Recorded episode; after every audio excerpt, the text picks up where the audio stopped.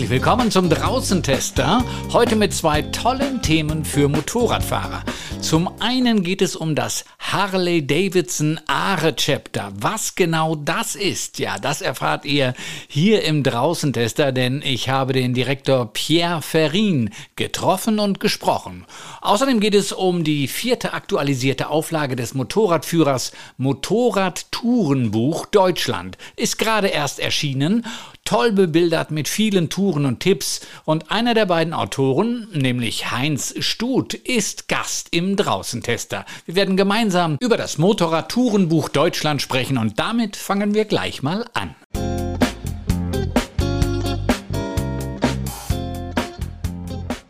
Heinz E. Stut, der Hauptautor des großen Motorrad-Tourenbuchs Deutschland ist äh, mit mir verbunden per Telefon. In dieser heutigen Zeit geht's ja kaum anders.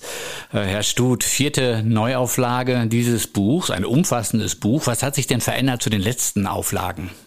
Also an den, an den Touren selbst und äh, an dem Bildmaterial eigentlich gar nichts. Das, was jetzt in der Neuauflage sich deutlich geändert hat, waren äh, die Adressen, gerade was unsere Einkehrtipps angeht. Wir haben ja zu jeder Tour Mitte, am Mittag einen Einkehrtipp. Wir haben Übernachtungsvorschläge.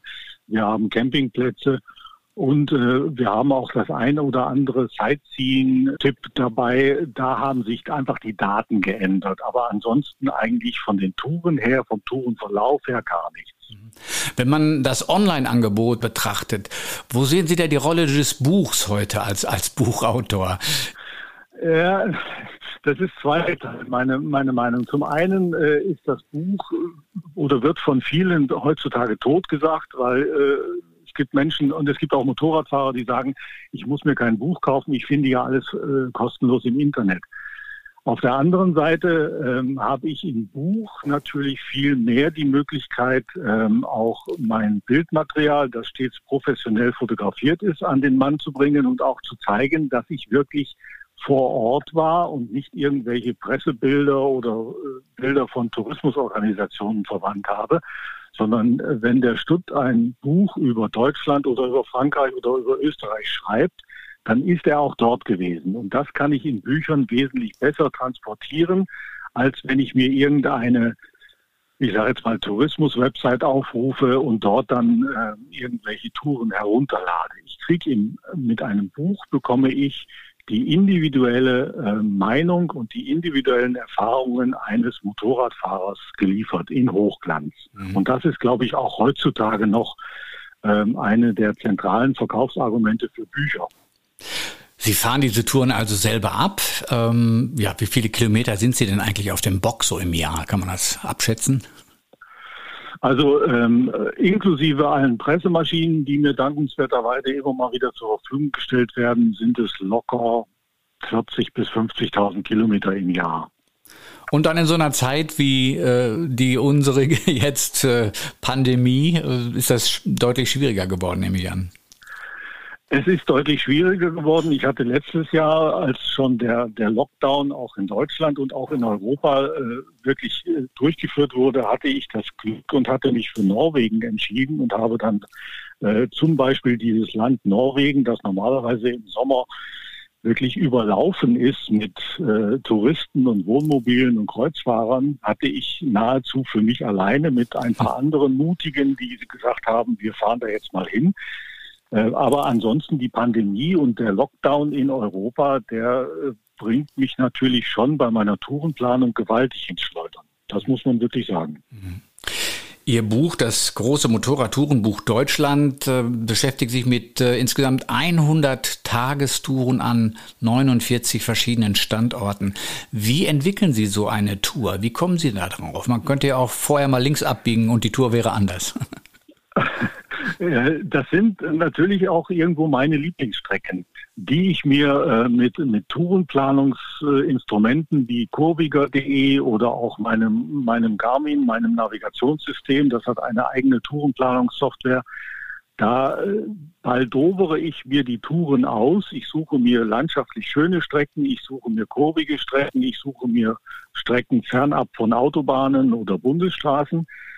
Und ähm, baue die dann zusammen zu einer, einer GPS-Datei, die ich auf mein Navigationssystem schaufel und dann fahre ich diese Tour ab. Da gibt es natürlich auch manchmal welche, wo ich mir am Ende des Tages sage, okay, das war jetzt nicht so dolle. Aber meistens kann man mit dem heutigen, mit dem modernen Kartenmaterial wirklich am Computer sich hervorragend schöne Touren zusammenbauen. Mhm. Gibt es denn sowas wie eine Lieblingstour von den 100? Das ist, nein, das ist schwer zu sagen. Ähm, es gibt Lieblingsregionen, muss ich ganz offen zugeben. Ähm, ich bin ein, ein leidenschaftlicher Alpenvorländer. Ähm, das Allgäu ist wunderschön, das Berchtesgadener Land ist ein Traum. Aber ich muss ganz offen gestehen, wenn ich mal für ein oder zwei Wochen äh, jetzt mit dem Motorrad oben in Ostfriesland war, ich habe auch in Ostfriesland wunderschöne Strecken entdeckt. Ich habe sogar in Ostfriesland Kurven entdeckt, was keiner glauben mag. Sind auch in dem Buch drin. Ähm, also insofern, äh, was mir gut gefällt, ist dieser Kontrast, dieser enorme, den wir auch in Deutschland haben. Von, von Bergen bis hin zu der, der Weite des Meeres haben wir alles dabei, von von traumhaft neuen Infrastrukturen in, in Ostdeutschland bis zu diesem etwas morbiden Charme des Ruhrgebietes. Wir haben wirklich eine Bandbreite an, an Regionen und Möglichkeiten, die ist wunderbar, die ist herrlich. Die ist auch gerade in Pandemiezeiten, in denen wir jetzt nicht ins Ausland reisen dürfen oder sollten, ist die äh, ein Traum eigentlich. Wie lange ist eigentlich so eine typische Tour? Also äh, da, wenn Sie wenn Sie vier Motorradfahrer fragen, was ist deine, wie lang ist deine Tagestour, dann kriegen Sie fünf Antworten. Ähm, es gibt Motorradfahrer, die die fahren äh, 600, 700 Kilometer am Tag, die steigen nur zum zum Rauchen und zum zum Pinkeln mal kurz ab oder vielleicht mal für einen Kaffee äh, trinken. Und dann gibt es Motorradfahrer, die die gehen das Ganze gemütlich an, die sind bei 150, 200 Kilometern äh, am Ende Ende und sagen, das reicht mir für heute, weil ich möchte auch einkehren. Äh, deswegen haben wir auch in dem Buch Touren ausgesucht, oder habe ich in dem Buch Touren zusammengestellt zwischen 150 Kilometer und ich glaube, die längste sind um die 400.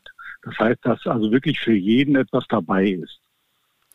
Wenn Sie so eine Tour planen, beziehungsweise wenn Sie die abfahren, passieren ja vielleicht auch mal ja, besonders aufregende oder auch lustige Dinge? Gibt es irgendwelche äh, Sachen, die Sie uns hier erzählen können?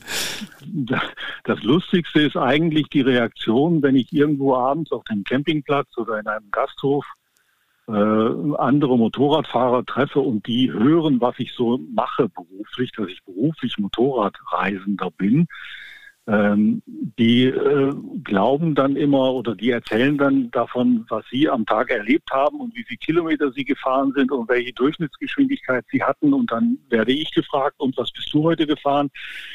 Und dann sage ich immer so, ja, ich bin 150 Kilometer gefahren und ich hatte am Ende des Tages eine Durchschnittsgeschwindigkeit von 35 bis 40 kmh. Ähm, und dann ist natürlich erstmal erstauntes Staunen beziehungsweise Gelächter, weil die meisten das nicht glauben. Aber wenn ich äh, mit der Kamera unterwegs bin, dann steht das Thema Fotografieren im Vordergrund. Und äh, das kostet Zeit, das kostet Mühe und das kostet Arbeit. Und dann äh, geht das auch zu Lasten der, der Geschwindigkeit und zu Lasten der, der Tour, die ich mir tagsüber zusammenstelle. Wenn ich also eine Privattour plane, plane ich mit 300 Kilometern. Wenn ich eine Fototour plane, plane ich mit 150 Kilometern. Und da ist die Reaktion eigentlich der, der, der Kollegen immer ganz erstaunt, dass sie sagen, eigentlich bist du ja ein armer Tropf mit 30 bis 40 kmh Durchschnitt am Tag. Das ist ja, das ist ja ätzend. Also da kriege ich dann fast schon Mitleid geschenkt. Aber Sie sparen sich das eine oder andere Ticket. Vor allen Dingen in der Schweiz. Das ja. ist wahr, ja. Wenn Sie Deutschland, Sie sind ja ein international erfahrener Motorradfahrer, wenn Sie Deutschland mit anderen Ländern vergleichen, wo steht denn äh, Deutschland als Motorradland oder wie steht es da? Ich glaube, es ist unterbewertet. Ähm, wenn Sie Motorradfahrer fragen, was ist dein Lieblingsland, dann kommt als erstes Österreich, wegen der hohen Berge und der Pässe und der, der, äh, der tollen Landschaften. Dann kommt als zweites Italien, weil Italien ist die Motorradnation in, in Europa. Ähm, und an Deutschland selbst denken viele gar nicht so sehr oder nur dann, wenn sie sagen, ich möchte jetzt mal kurz am Feierabend noch mal 200 Kilometer abfahren oder ich möchte mal am Wochenende eine kleine Tour machen. Für mich ist Deutschland auch äh, bei den Arbeiten zu diesem Buch habe ich gemerkt, wie vielfältig Deutschland ist und dass Deutschland für mich eigentlich eine der schönsten Tourenregionen Europas ist. Welche Tipps haben Sie für Motorradfahrer, die eine Tour planen? Also ich bin ein, ein, ein typischer oder ein überzeugter Fahrer mit einem Navigationssystem. Ich liebe es, eine Tour am, am, Computer am Vorabend zu planen, sie auf mein Navigationssystem zu schaufeln, dann nach dem Navigationssystem zu fahren und wenn ich unterwegs etwas Schönes sehe, dann biege ich ab und mein Navi rechnet mir den Weg wieder zurück auf die Tour. Ich habe alle Freiheiten, die ich brauche. Auf der anderen Seite aber die Sicherheit, dass ich genau das auch dann mir, mir erkunden kann, was ich mir geplant habe. Also ich, mein, mein Haupttipp wäre eigentlich, schafft euch ein schönes Navi an, ein gutes Navi an für den Motorradlenker und nutzt das auch. Auf der anderen Seite gibt es äh, viele Tourenplanungstools im Internet, zum Beispiel, wie schon erwähnt, kurviger.de ist ein geniales Tool, um, um wirklich kurvenreichste und schönste Touren zu planen ähm, die mir dann auch wieder, die ich mir dann entweder ausdrucken kann, die ich mit Freunden teilen kann oder die ich auch auf mein eigenes Navi schaufeln kann. Mhm. Also äh, wer, wer seine Tour wirklich vorbereiten möchte und nicht einfach nach, nach frei Schnauze fahren möchte, der sollte sich mal kurviger.de angucken und der sollte sich ein vernünftiges Navi für den Lenker kaufen, weil das macht einfach Spaß und es erhöht die, die Freiheit, die man vor Ort hat, wenn man sich nicht auskennt, enorm.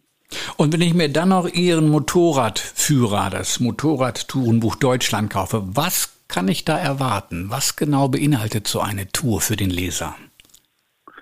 Alles. Vom, vom Fahren über die schönsten Strecken bis zur, über den Einkehrtipp am Mittag die allesamt ausprobiert sind, das ähm, kann ich garantieren, ähm, bis zur Übernachtung am Abend, bis zu den schönsten Motorradtreffs, die wir in der ganzen Republik haben und die, die wir entdeckt haben vor Ort, beziehungsweise die mir dann genannt worden sind und zugerufen worden sind.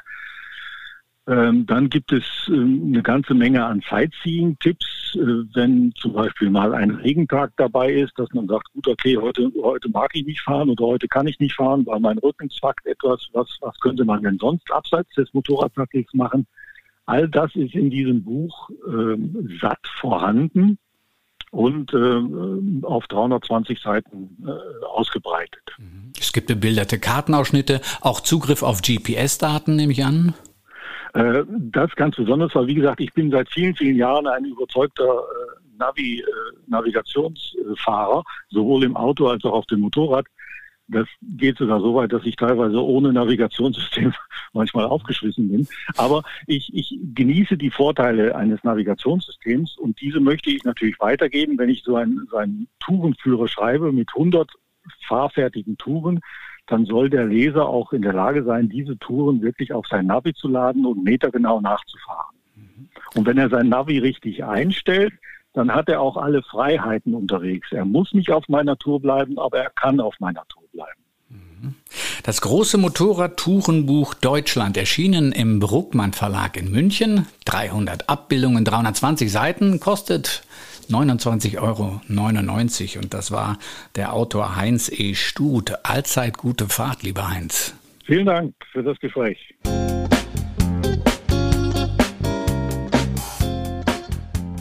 Unser nächstes Thema im Draußentester ist das Harley-Davidson Aare Chapter.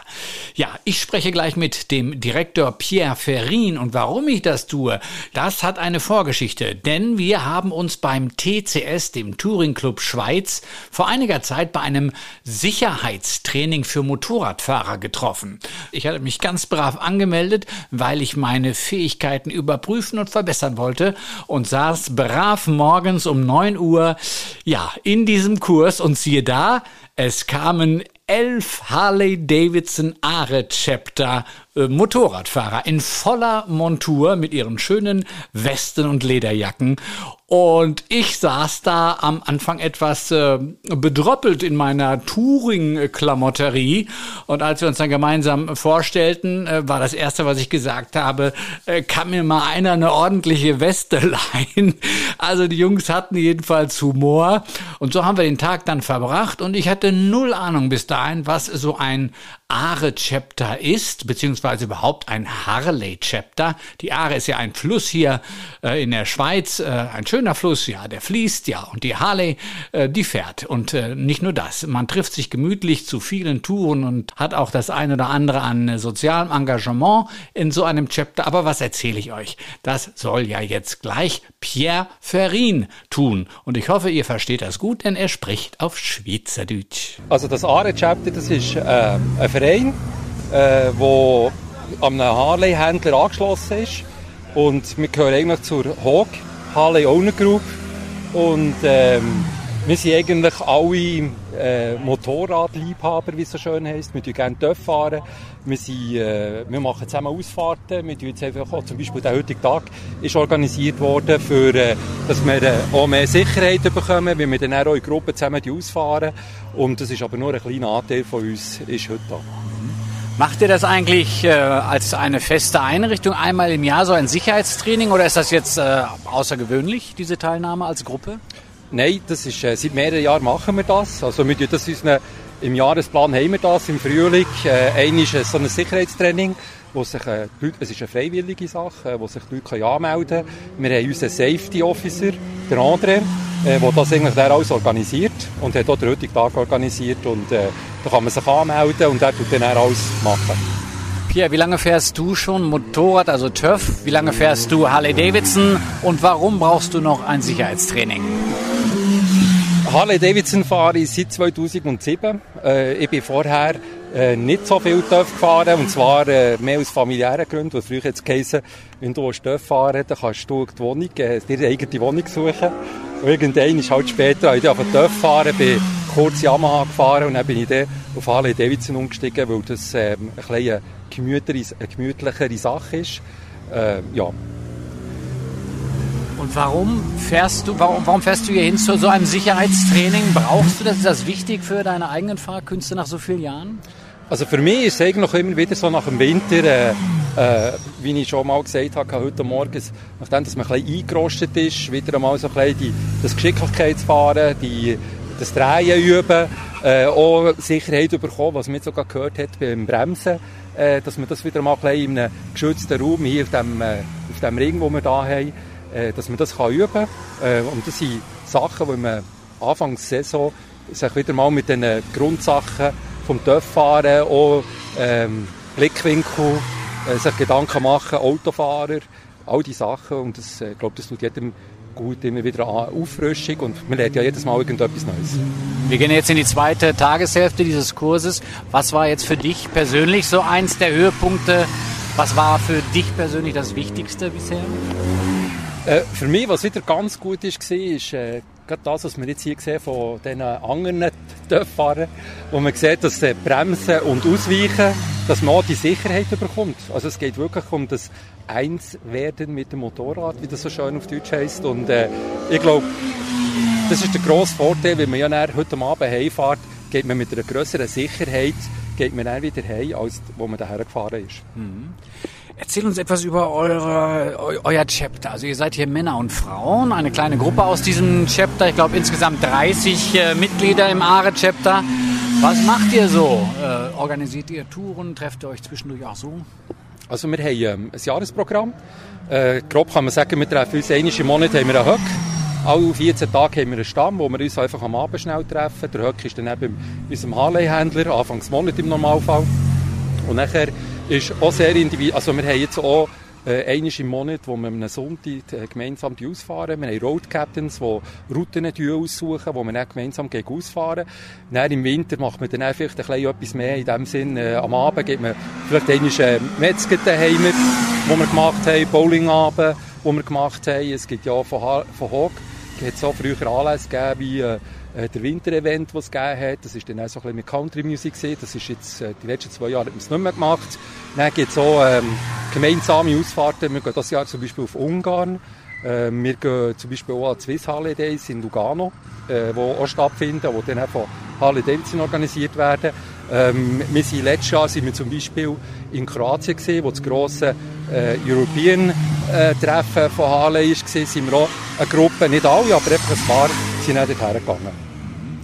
Kannst du für Fahranfänger oder Leute, die noch nie einen solchen äh, Tag hier mitgemacht haben, in deren Dingen vielleicht einen Werbespot verfassen. Warum sollten die sich einmal im Jahr Zeit nehmen, hier zum TCS nach deren Dingen zu kommen und ein TÜV-Training zu absolvieren? Ich glaube, es ist nicht einmal ein Thema von Anfängern. Es gilt eigentlich für alle. Ähm, A, man lernt immer wieder etwas Neues. Das ist mal das Wichtigste. Äh, B ist, ähm, man lernt, es gibt nichts, wo man auch all die erfahrenen Hasen, wo, wir haben Leute, die über 30 Jahre jetzt TÜV fahren, die sagen, schau, jedes Mal, wenn ich daher komme, lerne ich etwas. Und wenn es nur ein kleines Detail ist, das ist auch wie bei grossen Vorträgen, die man auch gehört ist, man kann ja nicht alles lernen an einem Tag. Wenn, aber wenn man dann das Wichtigste für sich kann mit und das ist auch wie, wie Dominosteine, Module. Und ein Jahr lehre ich das hier, das nächste Jahr lehre ich etwas anderes und bis zum Schluss, man lernt nie aus, Leben lang eigentlich. Wer jetzt auch Interesse bekommen hat an eurem Chapter, an dem ARE-Chapter, wo kann er oder sie sich informieren? Vielleicht im Internet oder sonst wo? Also bei uns hat äh, im äh, Internet sind wir unter www.arechapter.ch äh, sind wir, oder auch bei unserem Händler Arni äh, in Hessikofen. Kann man ähm, googlen, kommt man auch dort drauf. Und bei uns auf der Homepage sieht man ja so ein auch Sachen, die man gemacht hat, mit Bilder, die man drauf hat. Die nächsten Events sind drauf bei uns, äh, wo man nachschauen kann. Letzte Frage, nun seid ihr Harley-Fahrer genau wie andere, vielleicht BMW-Fahrer, auch eine eigene Kaste, eine eigene Gruppe. Was ist das Spezielle an Harley-Fahrern? Ich glaube, der grosse Unterschied zu anderen äh, TÜV-Marken ist relativ einfach gesagt. Ich glaube, man kauft eine Harley und man bekommt eine Familie. Ähm, und der grosse Unterschied, den man sieht, ist, ja, wenn man, ich bin zum Beispiel 2013 bin ich in äh, Milwaukee gewesen, 2013 waren 110 Jahre Harley Davidson. Ähm, und was ich dort erlebt habe, ist einfach unglaublich. Ich mit dem, als ich mit meinem Chile, mit, äh, wo hinten drauf ist gestanden, Are Chapter Switzerland, das sind Leute auf mich, ganz fremde Leute von Mexiko, von weiss nicht wo, von Brasilien. Und all sind die Leute zu mir gekommen, oder auch selber Amerikaner von Wisconsin, die dort hergekommen und gesagt haben, oh, du kommst aus der Schweiz, hey, das ist ja super, bist mit dem Motorrad gekommen. Und ich sagen, ja, nein, lass, wegen einer Woche nicht, aber ähm, wenn man dann einfach sieht, wildfremde Leute, hockt man am Tisch zusammen, hat einen guten Augenblick. Es hat dann auch zum Beispiel dort Konzert gehabt, das hat man ja auch in diesen Events, äh, auch bei den Swiss Holidays, zum Beispiel in Lugano, findet das genau das Gleiche. Hat es gratis Konzert gehabt, respektive jetzt in Milwaukee hat man Eintritt zahlen, aber da hat es x Bühnen gehabt, wo Bands gespielt haben, hat zum Beispiel der Kid Rock gespielt, oder äh, äh, für die, die das kennen, Sisi Top ist der gewesen. Also, äh, natürlich auf dem amerikanischen Publikum dort, aber hier in Europa findet dann auch ganz gute Konzerte, wo die Leute äh, einen guten Augenblick, ein gutes, friedliches Zusammen, ähm, Zusammenhalt, das man hat. Und da kann ich mich erinnern, als wir das erste Mal in Lugano waren, ich helfe dort auch noch mit in Lugano, also bei Swiss Holidays, da habe ich mit der Polizei geredet, oder? Und die Polizei ist gekommen und gesagt, oh, das ist ja gefährlich, Harley Davidson, da habe ich ihnen mal sagen, meine Herren, müsst ihr einfach mal schauen, wer kommt. Dass ich nicht all die MCs, die da kommen, das sind Leute, die sehr oft, äh, wer Mann Harley Davidson, habe ich gesagt, müssen wir ein bisschen schauen. Und äh, das sind Leute, die in drei, vier, fünf Sterne Hotel gehen. Es gibt auch solche, die gehen campen. Aber das sind Leute, die gut haben, die wollen ein gutes Nachtessen haben in Lugano, die wollen gute Zeit verbringen, die Sonne genießen und nachher wollen sie einfach das, ein bisschen, äh, das Leben genießen. Und Harley Davidson ist auch eben das Lebensfeeling und, äh, und das Genießen. Das war Pierre Ferrin, Präsident vom Harley Are Chapter in der Schweiz. Und obendrauf gab es einen kostenlosen Kurs in Schweizerdeutsch. Das gibt's nur im Draußentester. Das war's für heute. Bis bald. Tschüss und ciao, ciao.